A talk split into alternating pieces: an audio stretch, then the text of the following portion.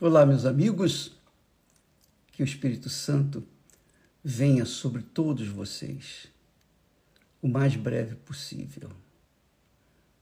Eu sei que muitas pessoas estão é, até se tornam ansiosas para receberem o Espírito Santo.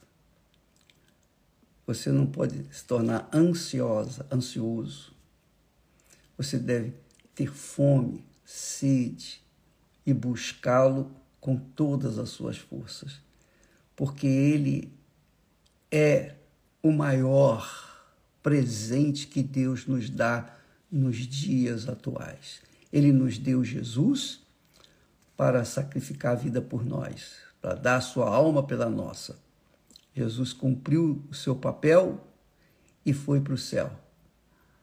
Então, para não deixar-nos órfãos, sozinhos, abandonados, o Senhor Jesus enviou o Espírito Santo. E o Espírito Santo está aí, disponível para todas as pessoas. Lembra que falamos ontem sobre que a terra, quando Deus criou os céus e a terra, a terra se, ela se fez sem forma e vazia. A terra era sem forma e vazia, não porque Deus criou sem forma e vazia, porque ele não cria nada imperfeito.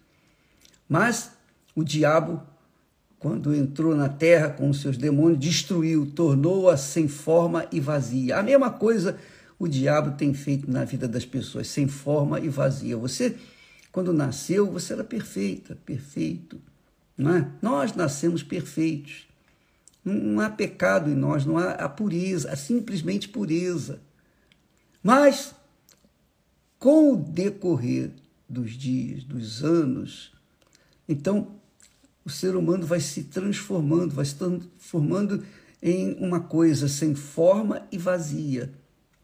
Mas, da mesma forma como está escrito que o Espírito de Deus pairava sobre as águas do abismo, ele também paira sobre todos os seres humanos, esperando que alguém o invoque, invoque o seu santo filho Jesus, para que ele salve e entregue sua vida para ele. Então, o Espírito Santo vem e faz haver luz na vida dessa criatura. Ele mesmo é a luz. Ele vem e faz morada dentro da pessoa. E ela se torna então uma nova criatura. Uma nova criatura. Aí sim a terra se faz perfeita, se fez perfeita. Mas o homem veio para estragar com o pecado. Bem, eu queria chamar a sua atenção para um fato extremamente importante. Muitas pessoas, inclusive muitas que estão nos assistindo neste momento, é, têm suas vidas travadas, embora conheçam a palavra de Deus, oram a Deus, jejuam, dizem ter o Espírito Santo. Eu fico assim é, em dúvida quando a pessoa diz que tem o Espírito Santo e ao mesmo tempo tem a sua vida travada. Um dia está bem, outro dia está mal. Outro dia está mal, outro dia está mal, outro dia está bem. Quando vem na igreja se sente bem, se sentem bem. Mas quando saem da igreja, então começam a cair. E assim muitas pessoas vão na igreja como se fossem a um psicanalista, um analista, um psiquiatra. Aí então melhoram, melhoram um pouquinho, mas depois voltam à estaca zero. Por quê? Porque lhes falta o Espírito Santo. O Espírito Santo é a luz que ilumina o nosso entendimento. Por exemplo, eu vou ler esse texto aí agora, vou ler, e obviamente quem tem o Espírito Santo vai compreender de cara. Mas quem não tem, a gente precisa explicar, desenhar, colorir, enfim, tentar de todas as formas possíveis para tentar passar a ideia, do que Deus fala. Diz o texto, portanto, nós também, nós também, ele está falando com os cristãos. Aqui o, o texto de Hebreus 12, texto de Hebreus foi escrito por Paulo, o apóstolo Paulo. Então ele está falando nós, referindo-se a si próprio. Ele diz assim: a si também. Portanto, nós também, pois que estamos rodeados de uma tão grande nuvem de testemunhas. E isso é um fato. Todo dia, a qualquer momento do dia, da noite, você vai ver testemunhos na Igreja Universal do Reino de Deus. Testemunhos de pessoas que foram curadas de câncer, tiveram suas vidas transformadas, eram bandidas, tornaram-se mocinhos, eram pessoas más, se transformaram em pessoas boas, eram bodes e foram transformados em ovelhas, a exemplo da minha própria pessoa. Então, esses testemunhos nos rodeiam. Se a pessoa não crê na palavra de Deus, pelo menos creia na, nos testemunhos que acontecem dentro das suas próprias casas, na vizinhança, porque o trabalho da evangelização tem feito uma nuvem de testemunhas. E com certeza você deve ter visto pelo menos uma testemunha. Não é? Fala a verdade. Então ele fala: estamos rodeados de uma tão grande nuvem de testemunhas. Deixemos todo embaraço, deixemos todo o embaraço. É o pecado que tão de perto nos rodeia. Corramos com paciência a carreira que nos está proposta. Olha só, ele diz assim: deixemos todo o embaraço, quer dizer, olhemos para as testemunhas e venhamos também fazer o que, o que elas fizeram para se tornarem testemunhas.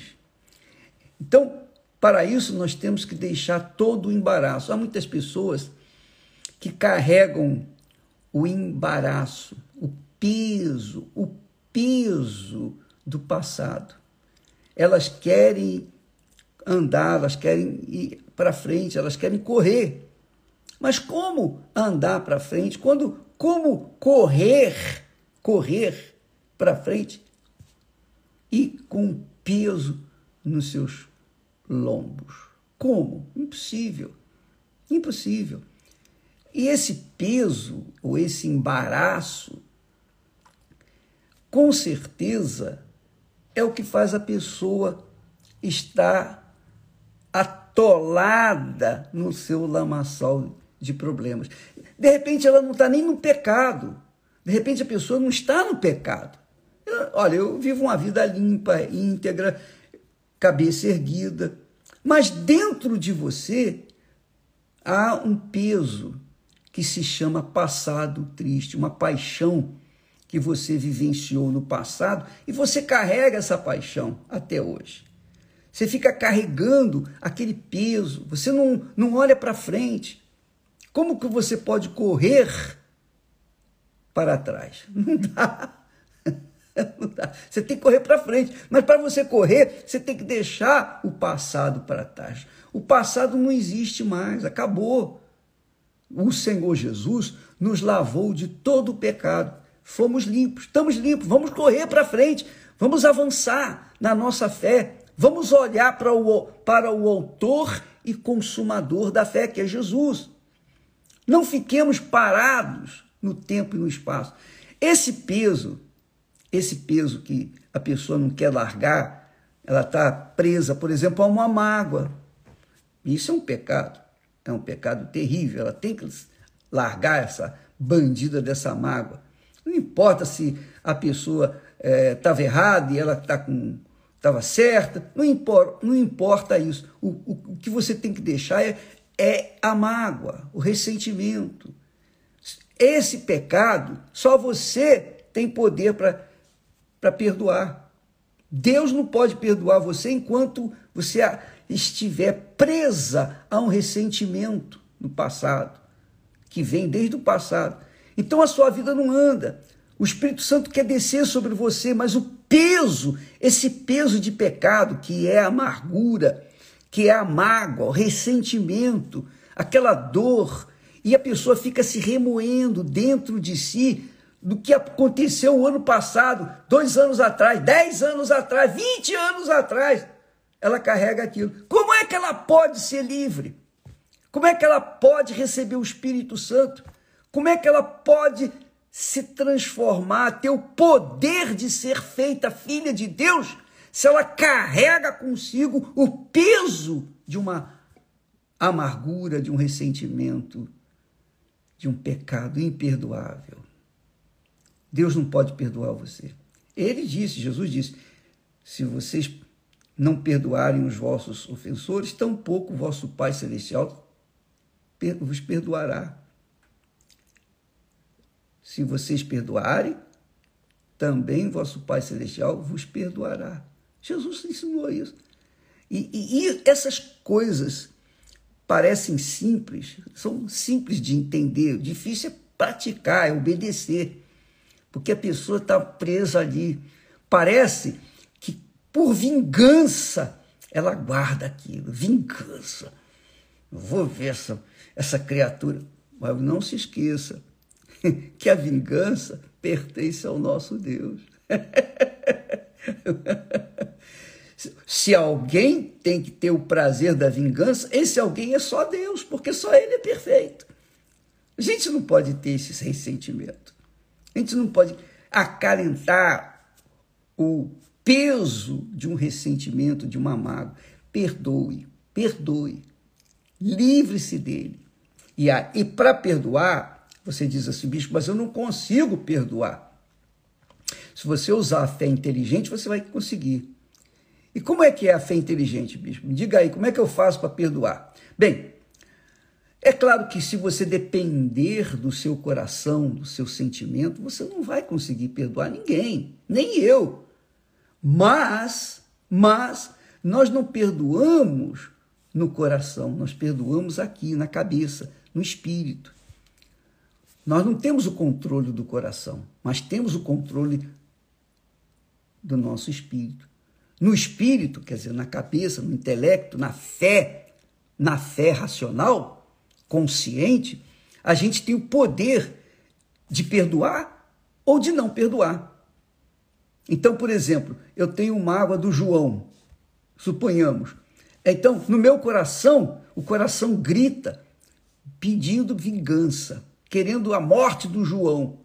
Mas na minha cabeça diz: não, Jesus mandou perdoar, então eu vou perdoar. Ó oh, meu Deus, eu perdoo o João, independentemente do que ele fez. Eu não quero nem saber, eu só quero dizer para o Senhor que eu perdoo, quero que o Senhor abençoe o João, eu quero melhor para o João.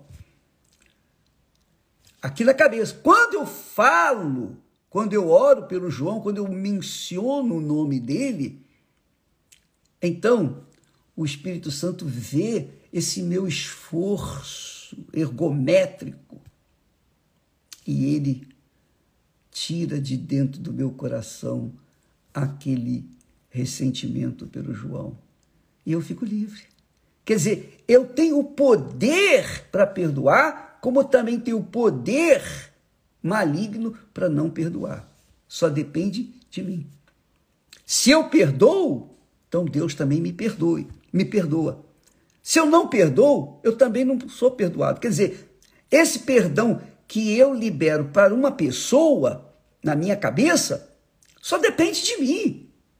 Não depende de Deus, depende de mim. Se eu obedecer a palavra de Deus, é aí que diz, é aí que nós falamos em fé inteligente. A fé que não tem nada a ver com sentimento. Porque você não tem o controle do seu coração, nem eu, nem ninguém porque o coração é o centro das emoções. Como controlá-lo? Como dirigi-lo de acordo com a nossa vontade? Não tem como. O coração, ele é rebelde. Ele se rebela contra o espírito. E por isso fica difícil a pessoa perdoar se depender do seu coração. Mas, aqui na cabeça, ela diz: Senhor, eu perdoo. Mesmo o coração gritando: Não, eu quero que essa pessoa morra. E a notícia corre, eu seja o primeiro a saber. eu sei que pessoa, e há pessoas que, que dizem isso para mim: Ô bicho, quando é que o senhor vai morrer? Hein? Quando é que o senhor vai sair do Brasil? Quando é que. Minha amiga, meu amigo, quando a gente, quando a gente usa a fé com sabedoria, com inteligência, a gente alcança o prêmio da salvação. E é o que o apóstolo ensina, que o Espírito Santo, através dele, ensina, dizendo, dizendo deixemos todo o embaraço. Não só as mágoas, mas também aqueles pensamentos, aquele pensamento, aquele amor que não foi correspondido, amor traído que você carrega, poxa, ela me fez isso, ele me fez aquilo e tal. Olhe para frente. Fé, a fé inteligente remete a gente para frente. A fé inteligente obriga a gente a olhar para frente. Então, quando nós deixamos os embaraços do passado para trás e corremos adiante, nós nos livramos do, do pecado nós nos livramos de nós mesmos, do nosso próprio coração. E aí diz: corramos com paciência a carreira que nos está proposta. Então nós corremos, vamos correndo para frente. É assim, sabe? Por exemplo, as coisas acontecem, muitas coisas acontecem nesse mundo contrariando a nossa própria vontade. Eu não quero saber, ficar olhando a perda do que passou, ficar chorando o leite derramado, ficar lamentando uma coisa que, que já acabou. Eu vou dizer para vocês, eu posso falar isso para vocês. A minha mãe era a pessoa que eu mais amava na, na minha vida antes de conhecer Jesus. Quando eu conheci Jesus, ela veio morrer, falecer, eh, nós já estávamos casados, etc. Foi na década de 90. Quando ela morreu, quando ela morreu, eu fui lá fazer o, o sepultamento. E eu, não derramei uma única lágrima. Eu amava minha mãe, mas o meu coração não estava na mamãe. Até porque ela já não estava mais ali, ela já estava com Deus. Para que ficar chorando? Eu lembro do passado, do carinho, do amor. Ela era uma uma mãe, super mãe. Mas o que ela o caminho que ela seguiu é o caminho que todos vamos seguir. Não posso ficar olhando para trás e ficar lembrando dela e chorando. Não, eu não choro não. Eu não choro, não. Por quê? Não é porque eu não tenho, não tenha sentimentos. Eu tenho. Eu senti, mas eu não fiquei preso àquela situação. Eu parti para frente. Eu vou cuidar daqueles que estão aí tentando se salvar. Eu vou dar o meu melhor. Eu vou cuidar dos que estão vivos, porque os que estão mortos acabaram. Não tem mais nada que fazer. Então, amiga e amigo, preste bastante atenção. Livre-se dos seus embaraços, livre-se dos seus pecados, para que você possa então estar pronta, pronto para correr com paciência a carreira que está proposta para você, que é a salvação eterna.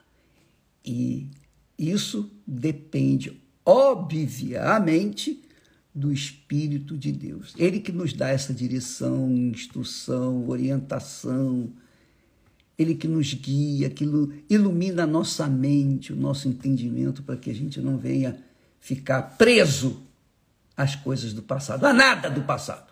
Nada, zero. Vamos para olhar para frente, porque a fé inteligente manda a gente olhar para frente. Deus abençoe a todos e até amanhã, em nome do Senhor Jesus Cristo. Amém.